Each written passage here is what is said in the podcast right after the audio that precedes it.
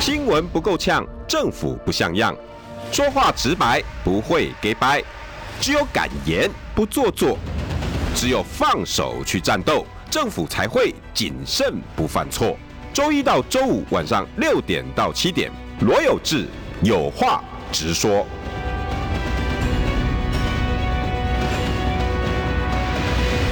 新闻不够呛，政府不像样。欢迎收听中广新闻网有话直说。大家晚安，我是罗有志。六点六分三十三秒，我回来了啊！七天，七天，好好去休息了一下哈。那这几天呢，也谢谢谢谢所有的。那个代班主持人们哈，今天我本来想想再休一天交给张仲桥，后来想想，哎，算了，那。有志哥要可怜我一下，不要把我放生。如果如果我再再休一天，对我到时候到时候那个那个我张仲桥从代班主持人变正牌主持人这样。有志哥可以跟我们分享一下，到底是在哪里看的那个听浪，还有那个松饼，我有在。Facebook 上面看到照片，我我我这礼拜哈全部都泡在花东地区，呃，就就就一路从花莲呃寿丰以南，然后我就一站一站的找那个海边咖啡，然后我就一站一站的喝，然后一站一站的听海，每天用那个浪啊去洗涤我自己复杂的心灵啊。因为 海浪声很规律，你知道，然后又很催眠，然后又很 smooth，它是可它可以顺着你的脑波。那因为我就是因为觉得太 chaos 了，就是你知道，就是很乱、很混乱，嗯，找不到自己的方向啊。然后整个政局、社会又乱糟糟的，然后又加上。呃，六千多人的死亡，我我我这种跑社会的，我对那种死亡，我真的是一点都一个我都没办法接受。我每天被一百多个、两百个这样冲击哦，我整个人就不对了，对，然后就就就得去休息一下。哎、欸，给大家推荐的花都不错哎、欸，大家应该要去走走啊。我在喝，我们还是很多很棒的那种自然景观哈，棒，真的不知道有没有花莲的候选人，或者是哎仲桥，改天也可以讨论一下那个我们台湾的海岸线，漂亮，对对对。台中有没有海岸线？其实不止东岸啊，西岸我们我正想说，我们这边有大安海水浴场啊，然后我们台中其实现在也有海生馆，所以我们的海岸线其实海洋资源相当丰富。啊、那我其中有一个政策，我就希望说，哎，我当选了，希望台中吼港市合一变成一个港口城市。哦，我们其实有台中港啊，我们靠港。对啊，可是我们对海洋一直很陌生呢，我们一直不知道我们有什么海洋资源可以利用。哦。对，我们就以农立国，我们觉得我们是跟土地亲。那其实台湾是一个岛，我们应该也跟海洋亲呢。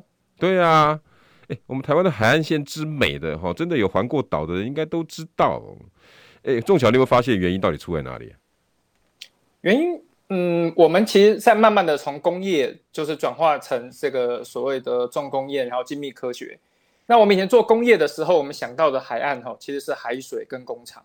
嗯，所以我们的海岸线。布了，你看发电厂、林口、火力的，对，桃园往南，桃园又有一些海滨滨滨海工业区。对对对，我们以前是把闲物设施放在海边，然后变成你到海边一去看，坐下来啊，怎么西边都是工厂、电厂、砂石港口？不对呀、啊，台湾海岸线这么美。对对对，而而且我发现哦，我以前在跑新闻，还发现还有一个还有一个因素哈，是公务员心态，是多一事不如少一事。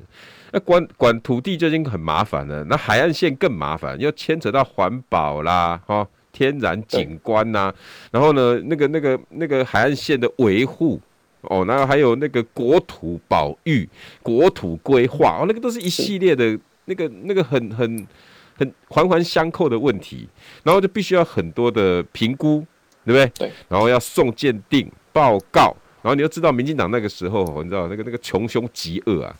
会跟某一些特定的，而不是说每个环保团体都这样，某一些特定的那个那个所谓公民团体，然后都挡这个，哦，然后要要要要要要卡这个，哇，那很多公务员就觉得，那与其这样子，我不如不要做啊。长期被吓到了，有没有？对对对，那其实这也留下了很多恶习啊。就是现在你要去海洋开发，哈，大家都要争那种跟政府有关系的，嗯，好像你能够摆平的，你才能去做海洋开发。最明显的就是彰化那个海外风力发电站哦，它很多都争你要跟那个政府关系良好的，为什么？你海岸线开发的时候，一定中间很多没没嘎嘎，你要找人帮你摆平。对啊，变成没有那么多客观的因素，反而都是很多很主观的人为因素在决定我们的海洋发展。好像海岸还会选说你是张仲桥的好朋友还是罗有志的好朋友一样。对，没有某某人的好朋友，那个牵涉的利益就非常多。对呀、啊，不是这样子在看待整个国土开发的吧？台湾的海岸线不该只有这样。尤其像像 Okinawa 我也去过啊。OK Okinawa 那种海岸线是给企业跟饭店认养，而且他们中间的那种认养制度哦很完善。是，我每年都给你检查，每个月都给你检查哦，那个污秽了、脏了，或者是你要靠港，你要有渔船什么，那个规规矩都很严那、啊对，这一段就交给你，我政府不管，对不对？给你经营，我不止抽，我还要你好好把台海岸线弄得漂亮。是，哎、欸，我就觉得台湾有时候我经过这一趟，我真的发现不错，不错，那算是相当有充电，然后又重新改变了视野。然后有人说，从没看过主持人会一直忍不住打断受访者。仲桥，你要多讲话，不是每个人都说我我我都打断你。其实我常常会顿下来让你讲。好好好好，你你我就看到那个顿下来就不是杜姑，那个就是让我讲的时候。对对对对对，其实 其实其实我我只是个主持人呢，也脸那个没什么了不起的，好不好？然后知识浅薄，是你们带来的议题，大家有兴趣。你今天带来的是外送员悲歌，而、啊、我的我的标题是。呃，补助没有，抽成爆多，八个字精不精准？都抽，精准，而且是都抽。哎、欸，你今为什么会会会想讨论外送员呢？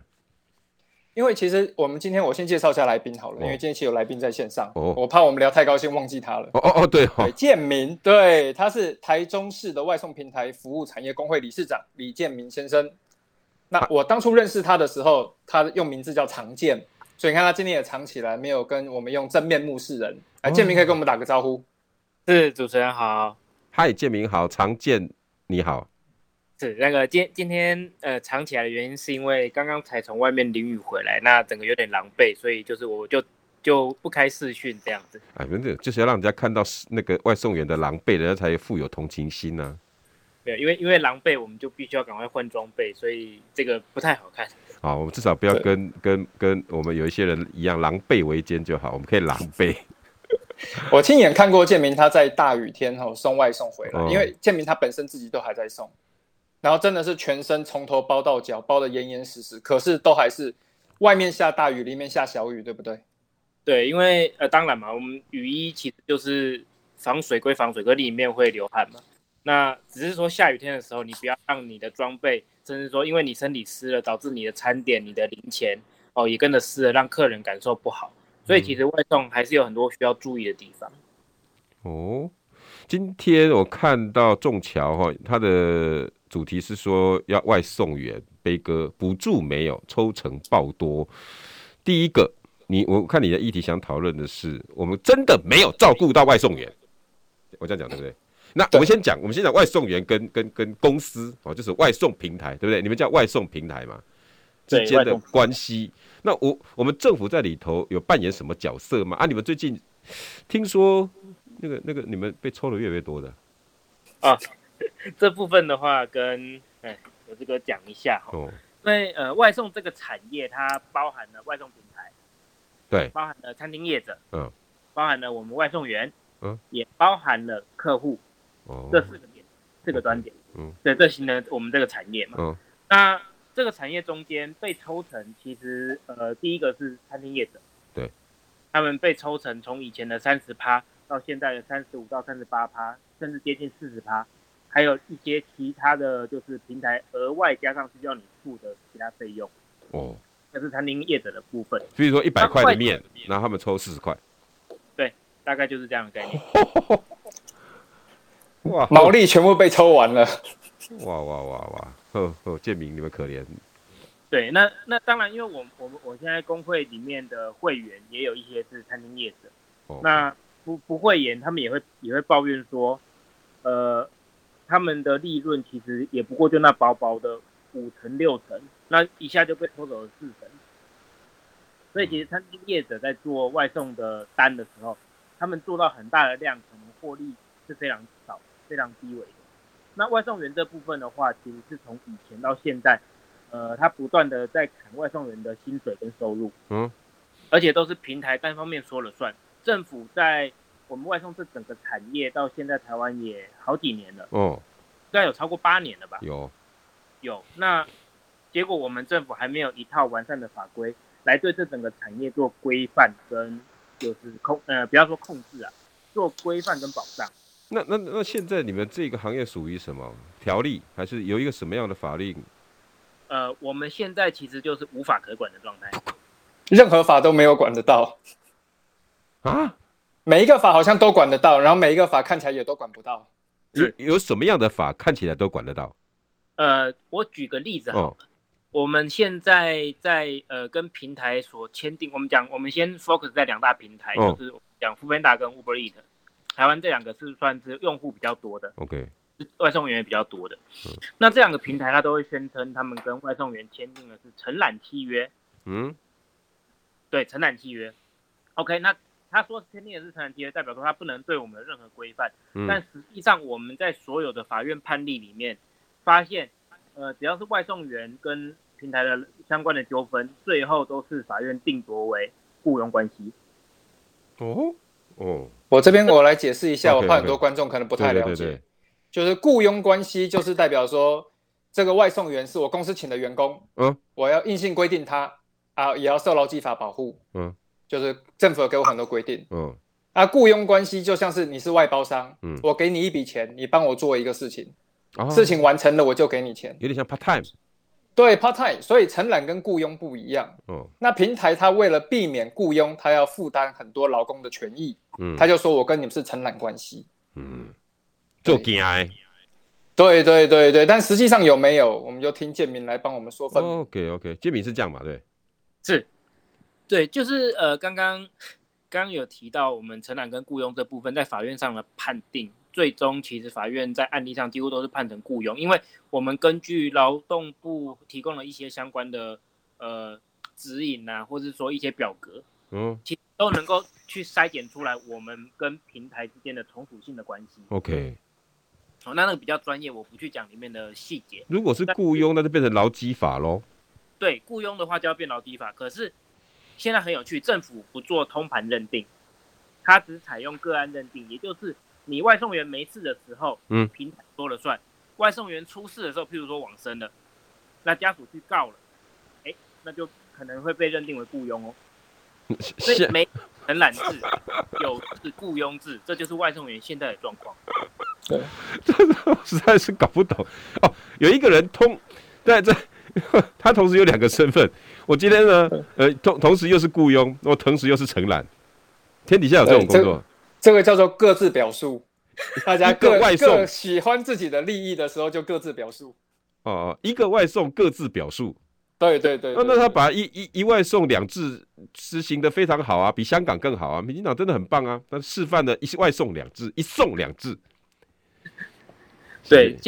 现在这个状况就变成说，呃，为什么我们今天会成立工会？还有就是，呃，我们希望去提升外送员的权益，嗯，就是要突破现行法规这个好像有法可管，但实际上却又谁都不管的状况。那如果没有劳基法，又又又变成要要什么样法法来管呢？没有。呃，对，所以这就是我们今天希望工会一直在推的，就是希望对整个产业能够有一套专法来做保来做保障跟规范。其中包含了我刚刚讲的平台、餐厅业者、外送员跟客人这四个点，会形成六条线的关系。嗯，那这四个点六条线的关系，用政府的法令把它保保障在里面，而不是现在的像规则，所有的规则都是平台说了算。嗯，我们今天不要只讲外送员。前阵子呃新闻上也有报，我们北部地区的那个外送的客户呃使用者，他们要被加收一笔平台费。哦，是很多的用户非常的不满。那这也是平台片面说了算。平台费 就是你们要进进去登录，说我跟你啊，不管是雇佣也好啦，承揽也好啦，我就我就要有先付一笔费用。呃，应该这么说，那个是平台外加在使用者身上，消费者。Oh, OK，哦，OK，哦。平台对于消费者也是他说了算。平台对于我们外送员，他要砍我们的薪水，要决定我们薪资结构的变动，也是他说了算。他要决定他给餐厅的抽成要抽多少。要额外加多少费用，也是平台说了算。哇，啊，这个叫叫劳资方就超级无限大啊。对，所以现在的平台其实就等于是土皇帝一样，无法可管。嗯，对，我们我们想一下，你今天订餐，你如果没有仔细注意，嗯、你就被收了这个平台费。嗯，呃，因为他可能他没有事先跟你讲嘛，那你也没有注意到，因为我们忙，有时候急着订餐，你这个费用就被收了。对，那其实很怕的是，我们很多因为参参加平台，我们做了很多投资，嗯，结果你片面的规更改的规则，变成我原本的投资，现在看起来好像不做也不行，但是做了也不赚钱。对，我举个例子，就是餐厅原本如果说我今天是被抽三十趴，我就做了投资，我做外送专区，结果他跟你说我要改抽三十八趴，你八趴的毛利全部被吃掉了，这个时候你要不要做？可头已经洗到一半了，你不得不继续洗下去。哦，所所所以建建民，你们现在遇到的问题是：第一，切身为民；第二是，呃，劳资双方现在是不对等的。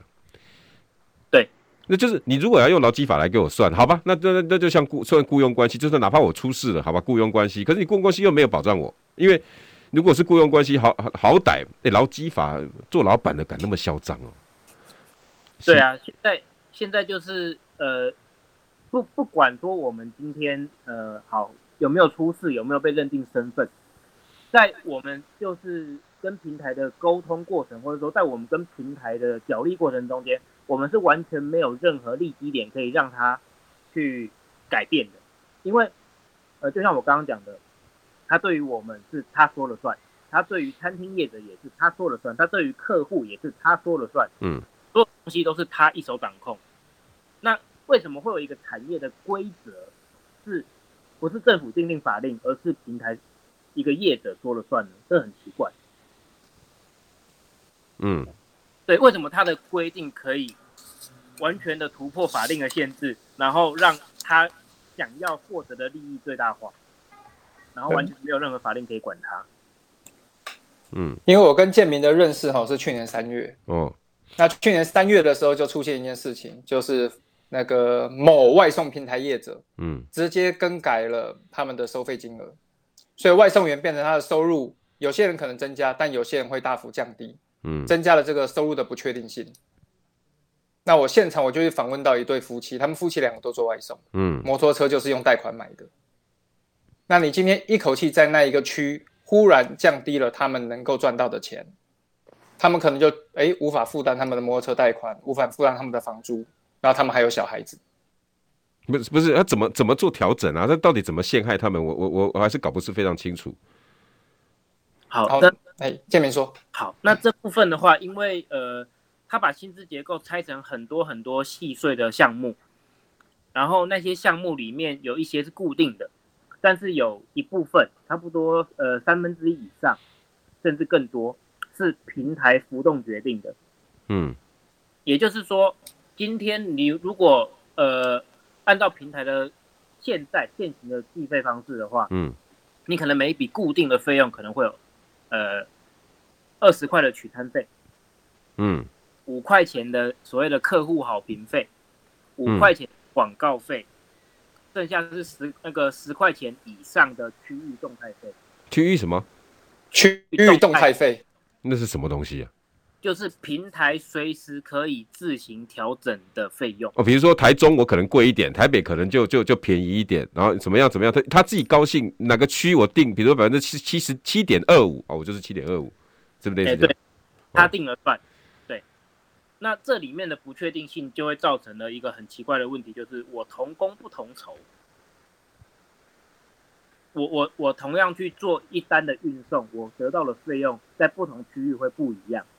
这一次有很吊诡的问题，就是说我如果今天在台中任何一个地方搭计程车，我上车的费用是不是应该都是一样的？嗯，我每多少公里跳多少钱，或是我的时间那个计程车的那个跳表，它在台中的任何一个地方应该都是一起适用，价格一样。对，这个主持人这边应该。对于我们现在计程车的运作方式，应该是没有疑问的。嗯，对。但是外送这个部分，就是平台说了算。他这个礼拜想要给你，譬如说，像我是跑公园这个区域，他给你丰原区域十块钱，也就是区域动态配十块，就是我刚刚讲前面讲的三十块，再加上这个十块钱，也就是你这个礼拜在一般时间跑的时候，你一单拿到就是四十块钱。嗯，那如果你要超过一个小时，要超过基本薪资一百六十八的话，你一个小时至少要接五单。嗯，问题是有那么多单吗？这是第一个。第二个是平台也没有在控制外送员的人数，那他就会让很多外送员在路上误路。你费用已经是平台在定的，订单也是平台在给你的，所以平台不给你订单的时候，你根本没有收入。嗯，这就是外送员完完全全被平台控制的证据之一。嗯。仲小，你可以诠释一下吗？我我我我我我我讲数字，我实在听不是很懂。好好好，就基本上说，他每每一个人跑的每一单价格都不一样。嗯，而这个价格是由平台公司决定的。嗯，那另外一点是，你能接到多少单也是公司决定的。变成，哎，我这一单我做的事情，我到底赚不赚钱？我能赚多少钱？其实对于平台，哎，对于他们第一线外送员来说，他们没有办法掌握。这是一个不透明的机制，我可能今天多，明天少，那为什么多，为什么少？没有公式，没有，大家无法知道一个逻辑。嗯，对。那我们当初投入的时候，其实我们很多时候做这个工作就是一种机会成本。我们有了投入嘛，我们都可以预估赚多少钱。嗯，结果今天好像感觉上，哎，好像赚多少钱这个无法预估了，被公司拿走了。所以每个基层外送员都会有一个疑问啊：为什么我今天送这一单，我的钱比较少？为什么每个区域价格都不一样？我们大家都是做了一单外送，嗯，对，所以这个就变成说，好像外送平台会不会他们的权力过大？那我们就牵到下一个问题，就是如果工作是他给你的，金额也是他决定的。外送员悲歌广告回再回来，好不好？等一下我们再继续谈论。新闻不够呛，政府不像样，最直白的声音，请收听罗有志有话直说。新闻不够呛，政府不像样。欢迎收听中广新闻网有话直说。大家晚安，我是罗有志。今天邀请到的是台中市议员提名人张仲桥。仲桥晚安。哎，有志哥晚安。所有的听众朋友大家好。今天哈要讨论的是外送员悲歌哈。其实我们大概都不太知道外送员发生什么事情啊。毕竟这个是一个不算少，但是是一个特殊行业，跟很多的行业并没有办法能够完全连接上哈。所以。呃，可能建民哈在讲的时候，那我们大概知道，就就把我们当做我知道员工训练，好不好？因为我我真的不知道这个什么外这个单怎么算呐，哈，那个背后的一些纠葛跟，因为你们很清楚，你们非常清楚，就你们遭受到的困难，哈，我们我们也很试着想要去知道，可是我们大概要知道发生什么。从第一段哈，各位听众朋友大概可以感受得到，就是第一，这个产业切身为民，你要做什么东西，你至少让人家。总总总得它是一个行业嘛，对不对？那你那那外送到底是雇佣关系还是还是承揽关系？这会关系到什么？我想这关系到劳基法哈，上法庭大家又有的吵了。因为我有个朋友哦，他是做那个那个按摩店，就是那个呃指压哈，或者是那个那个养生馆。结果呢，他跟那个腮乎哈也也是承揽关系，他有一个底薪大概八千块一万二啊这样，但是呢。每你做件每一件我跟你抽多少？比如说这个人来按摩一千五，好，那你你你你抽七百，好，那我店家抽六百，三百呢变成公积金，然后我们来维持一些税收什么的。Anyway，他们有他们的玩法跟模式，完了完了，BBQ 完了。一旦一旦发生什么事情，我跟你讲，他们马上变成雇佣关系。然后呢，劳工局就会把那个养生馆的老板找去骂他一顿。你为为什么不把薪水发给人家按摩师傅啊？他说不对啊，我每个月给他一万二，那可是做 GI，他一天只要按三按摩三个人，抽一抽，哎，他一个月四五万呢。啊，如果要算薪水，一个月三万三，你觉得四五万多还是三万三多？啊，不对啊，啊是雇佣关系，就一定要付薪水给人家，不然我开罚二十万、十五万、七万、八万，就就这样罚。哎，可是奇怪了，都的外送员啊就不是了，哟。呃，这那个仲桥是不是类似这个意思？对，没有错。其实就是现在有点大家在做这个挑好处了，就是大家选喜欢找到一个你觉得有利的方式来做解释。所以我们刚才说一个外送员各自表述，嗯，当平台业者觉得对有利的时候，这个我就是承揽关系，嗯，没有利的时候，他可能就是雇佣关系。他可以要求你做很多事情。所以外送员在这一方面，第一个他是弱势，他只能被动的接单；第二个是他的弱势是他也没有办法跟你协调薪水，因为他的薪水也是被动的根据你做调整。所以一开始平台跟你说啊，你来你是做老板呢、啊，你是承揽呢，你自己接单，你喜欢做多少做多少，你做越多赚越多，听起来是自己当老板，很好，时数又很轻松，对，大家都很开心，都准备投入了，就进来发现不对啊，他是劳工啊。要规定你第一个要穿什么衣服啦，几点到几点说我要送哪里呀、啊，变成劳工。后来发现不对啊，他变成奴工了。为什么变成奴工？嗯，平台用了很多的刺激因子给你，他就让你越做越多，你上班时数长，接的单多，你才有机会接到下一单，你抢单才抢的比较快。嗯。就变成一堆人，他原本是预期做一天，哎，我做六小时，我打工，我做八小时，我可能是正班，嗯，现在平台逼你一天要做到十三、十四个小时，你才能赚到一个你原本预期的合理薪水。所以他现在就从了老板、劳工，最后变成奴工。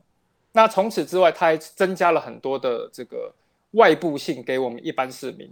我举一个例子，第一个是大家为了抢单，摩托车越骑越快。嗯，那是被抢单逼出来的。那摩托车越骑越快，是不是造成了很多的事故？可是造成事故的时候，这个成本是我们社会来负担。那第二个是驻车，对，大家为了要等，所以在旁边驻车嘛，这个时间点也会再增加。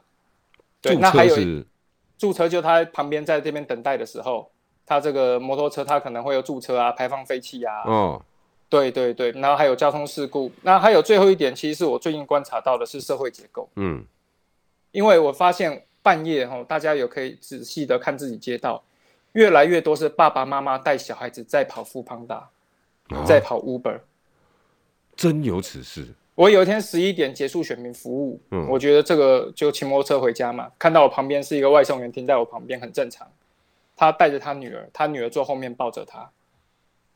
晚上十一点钟，嗯，那后来发现这个不是通例。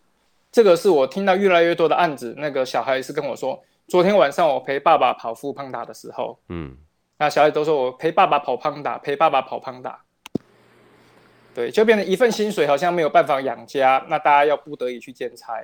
那你如果兼差的这个薪资又不透明，又是老板说了算，那我们是在养一堆奴工，他每天上班时数很长，很辛苦，也顾不到家里，那为了抢单，还会造成各种的可能交通的意外，那。各种的身份也没有办法得到保障，所以建民我很喜欢他的是，他知道这个权益要所有的外送员集合起来，才能够去跟雇主谈，才能够跟平台谈。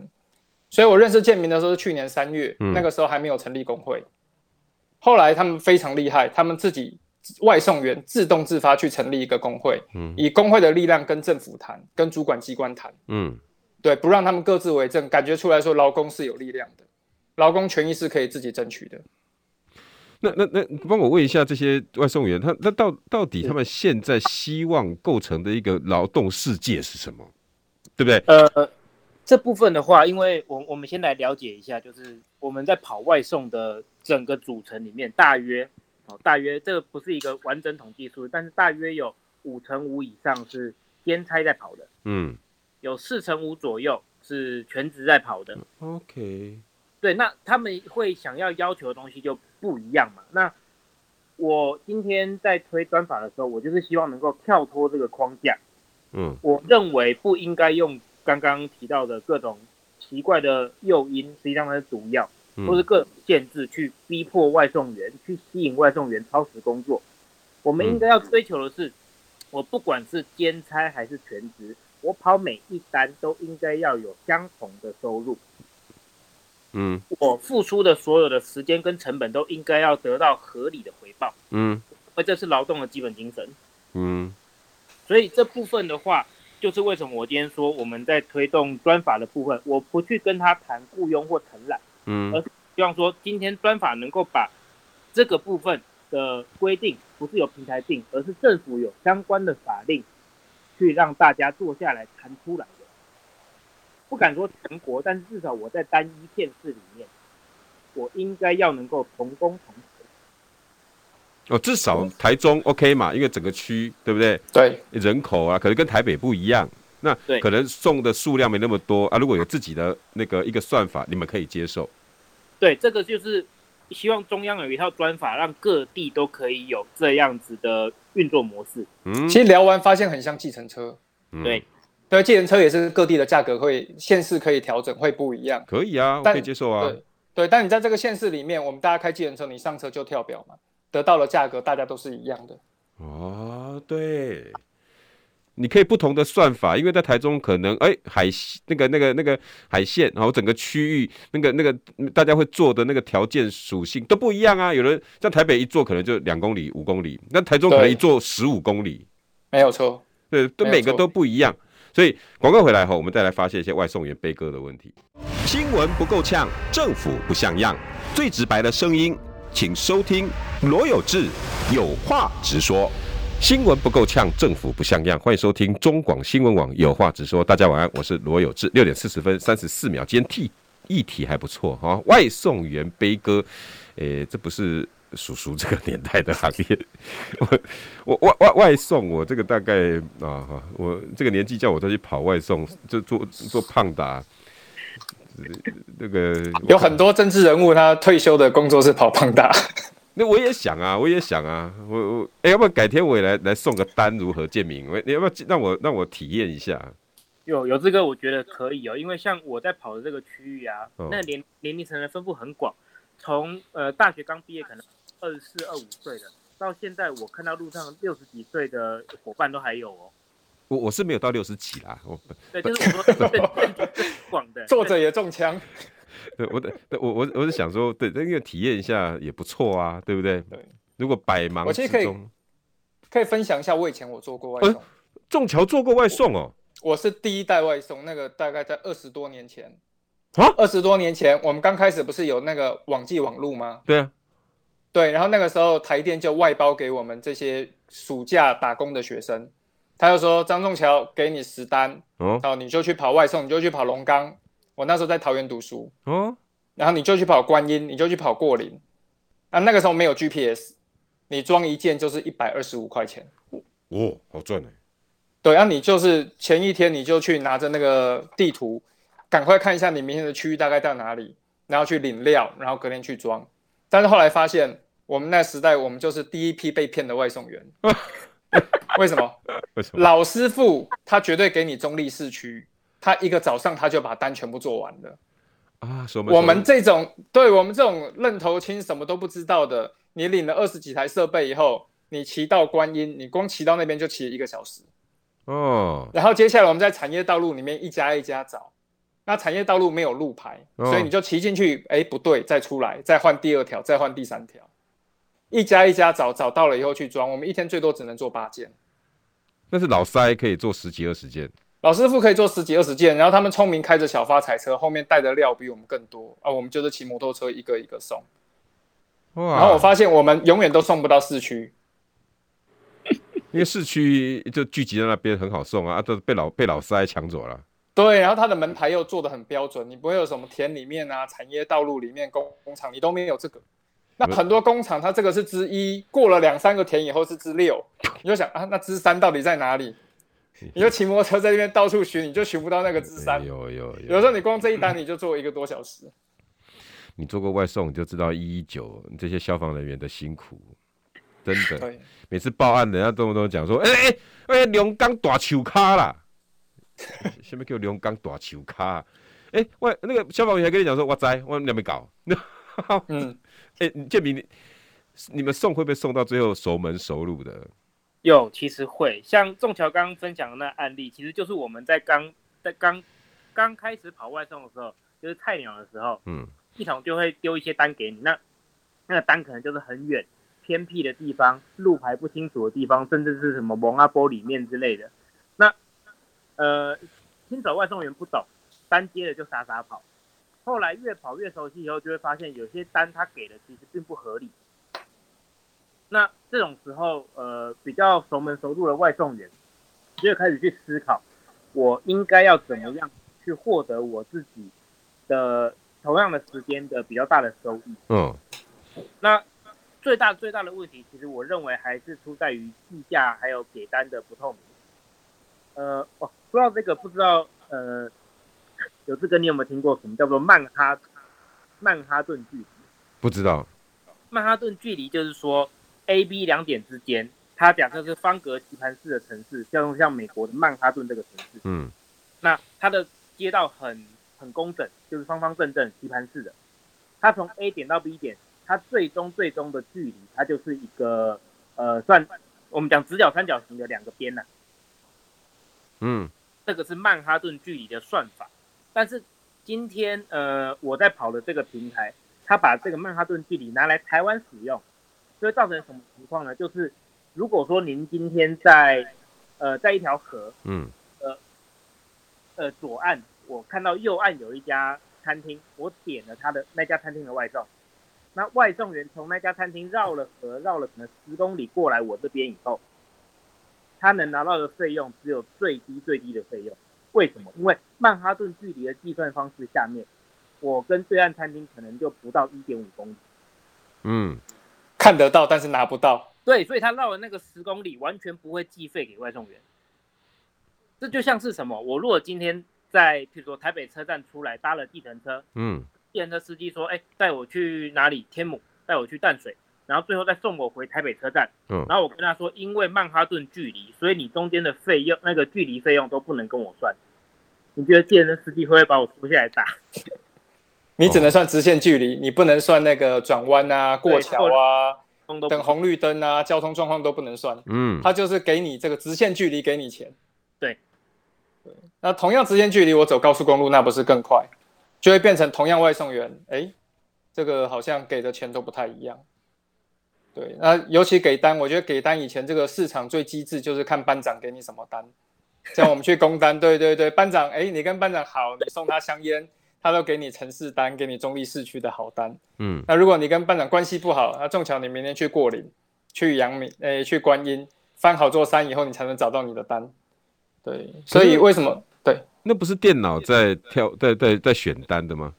呃，对，电脑大部分在我跑我跑的这个平台，原则上我讲原则上有原则就有例外嘛。原则上它是均分配单量。对，但是有某些人某些账号的单会特别好。某些人、某些账号的单特别的差，为什么？系统控制的，他就是可能针对你这个账号不给你跑，让你跑不下去，或是你这个账号是特别受到照顾的，所以你的单位特别好，而且特别近。就像宋桥刚刚讲的，你跟班长关系好，所以近的单都给你跑。对，所以你知道建明为什么今天要常见，他不能以真面目示人？不是为什么？为什么他会判断说，哎，建明跟我比较好，仲桥跟我比较不好？为为什么会这样判断？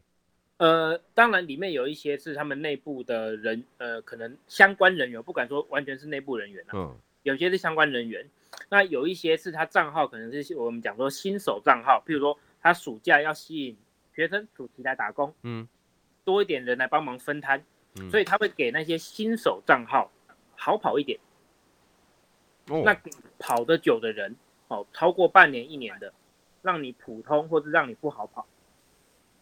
他要营造这个产业很好赚的假象，鼓励新手进来。然后进来了以后，不是针对谁哪个个人这样。呃，针对个人就是我刚刚讲的少数案例，可能是哦好的部分，可能就是公司内部有相关的员工，或是相关的人士。那不好的部分，就是我刚刚说的，有一些人可能是跑的比较久，有一些人比较知道一些门路，他可能就会被公司针对。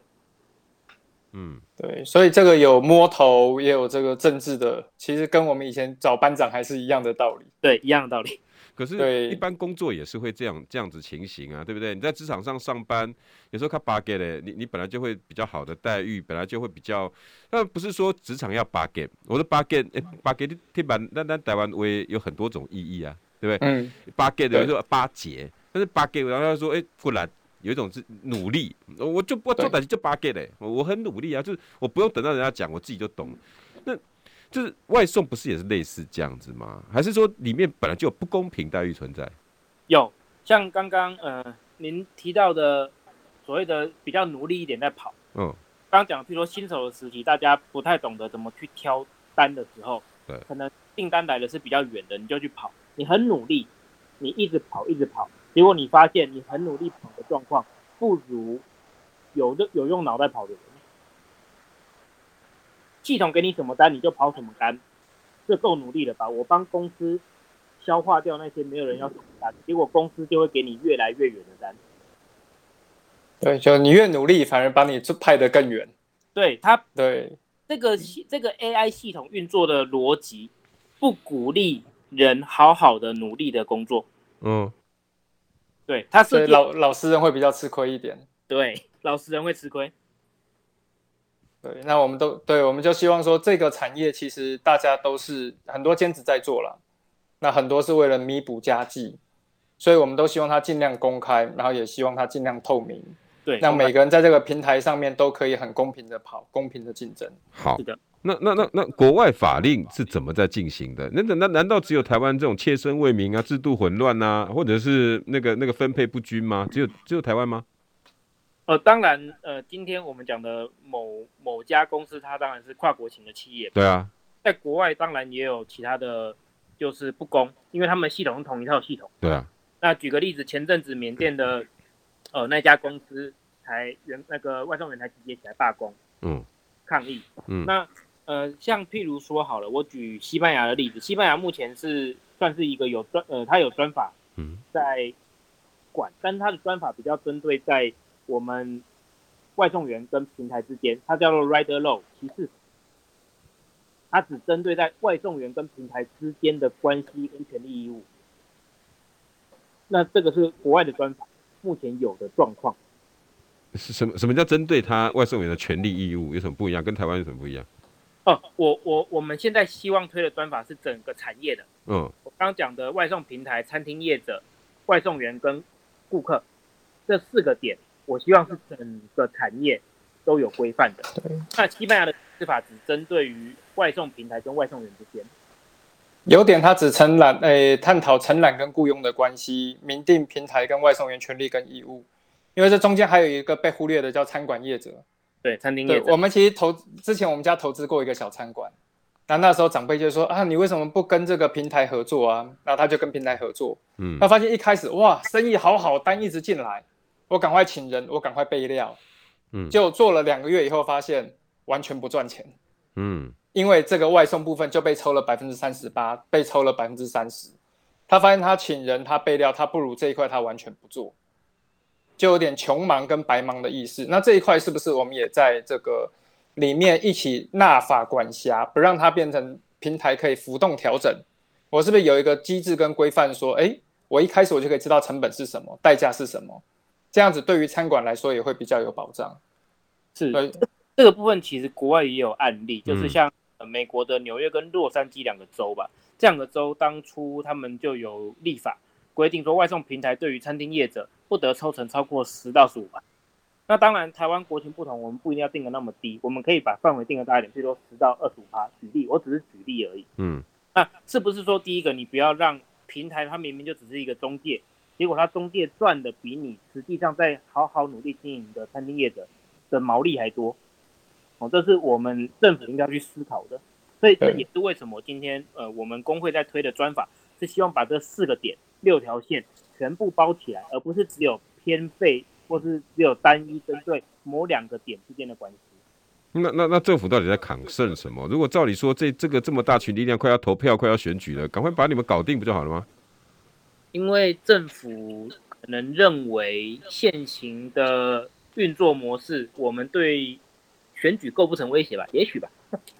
为什么？所以我说有工会是很好的事情。什么叫对选举构成不了威胁？因为外送员现在在台湾市场有多少？哎、欸，大概目前的话十二三万人左右。呃呃，这个这个应该集合成选举很大的力量，趁这一波你们可以多少次的选举都可以喊出来。为什么为什么不愿意去定专法？还是说，而且是，而且我今天听在听到另外一个比较更离谱的是。如果餐厅今天我说卖完了，我拒绝收新的订单，居然还会被扣钱。嗯，对，这个匪夷所思。我今天如果一百块牛排，我牛排准备卖完了，我不是关单吗？就是我卖完了嘛？不好意思。嗯，结果平台居然还可以因为说你没有提供客人足够的牛排，还会再扣你的钱。所以现在就是平台无限大的意思，他不，他又是劳方，又是资方，又是神，又是鬼，什么都是他。对，那什么都是平台。我不懂的是建民，那为什么我们政府你们反映这么多，应该有去跟立法院相关修法单位、地方政府应该都有做过沟通，为什么一直都功败垂成？呃，不能说功败垂成，我们其实是一直有进展的，哦，但是这个进展其实是很缓慢。譬如说，我举例好了，哦，我，这个您知道外送平台的管辖主管机关是什么什么机关吗？嗯，是交通部公路总局。OK，是交通部，对，它不在经济部，对，然后也不在劳动部。对，所以这其实是一个跨了很多部会的议题。那当初交通部公路总局开始有一些呃不太对的动作的时候，我们几个工会，呃，我们台中工会跟全国工会还有几个友会，嗯，有去好好的跟他们在会议上沟通，让他们稍微了解到这个产业的全貌。嗯，那他们先了解，结果后来劳动部、劳动那个劳动部那边还比他们不了解。所以，我们其实是必须要跟相关单位一个一个去做沟通，让他们了解我们这整个产业四个点六条线中间到底遇到了什么问题，为什么平台可以把这些哦权力无限的放大？我们要一个一个单位去沟通，然后委员的部分的话，我们也是呃可能有拜会一些委员说，看委员能不能够帮我们做一些法案的起草这样子。嗯。对，这就变成说，他们要很辛苦的把各部会都拉进来，说这一部分是 A 要管，这一部分是 B 要管，这一部分是 C 要管。Okay. 那这个产业已经是跨部会的，我们大家一起来做协调，来做管理。对。现在有哪些立法委员在关心呢、啊？哦，其实呃，像譬如说，呃，我们赖香伶赖委员这边，他其实呃办公室已经有起草了一些法案的基础了。嗯。当然还有一些可能呃，那个是那个。学校的教授们还有在帮忙，在做一些后续的研修。嗯，那当然，呃，我必须要说，目前立法院的四个党团都有委员在关心，和都有委员在支持。嗯、那只是说还没有到一个完整成熟的时机，把这整个完整的东西推入立法院。哦，现在处处于一个大家互相了解的阶段。对。对，在黑暗中不知道对方长什么样子，正在互相了解中。不过跟官员做漫长的沟通。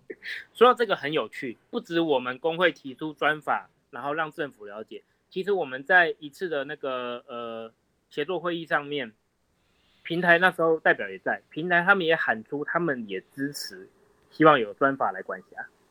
但是他们想象的专法方向跟版本跟我们想象的肯定不一样。嗯。所以最终最终专法出来以后，其实角力的决战点还是在立法院各个不同版本的去做竞合。这等于全世界也在摸索这条法律之路，是不是？对对。对那台湾是一个完全新的产业，以前从来没有过。嗯。所以我们现在立法院是要去配合我们新的科技、新的产业，做更多的修。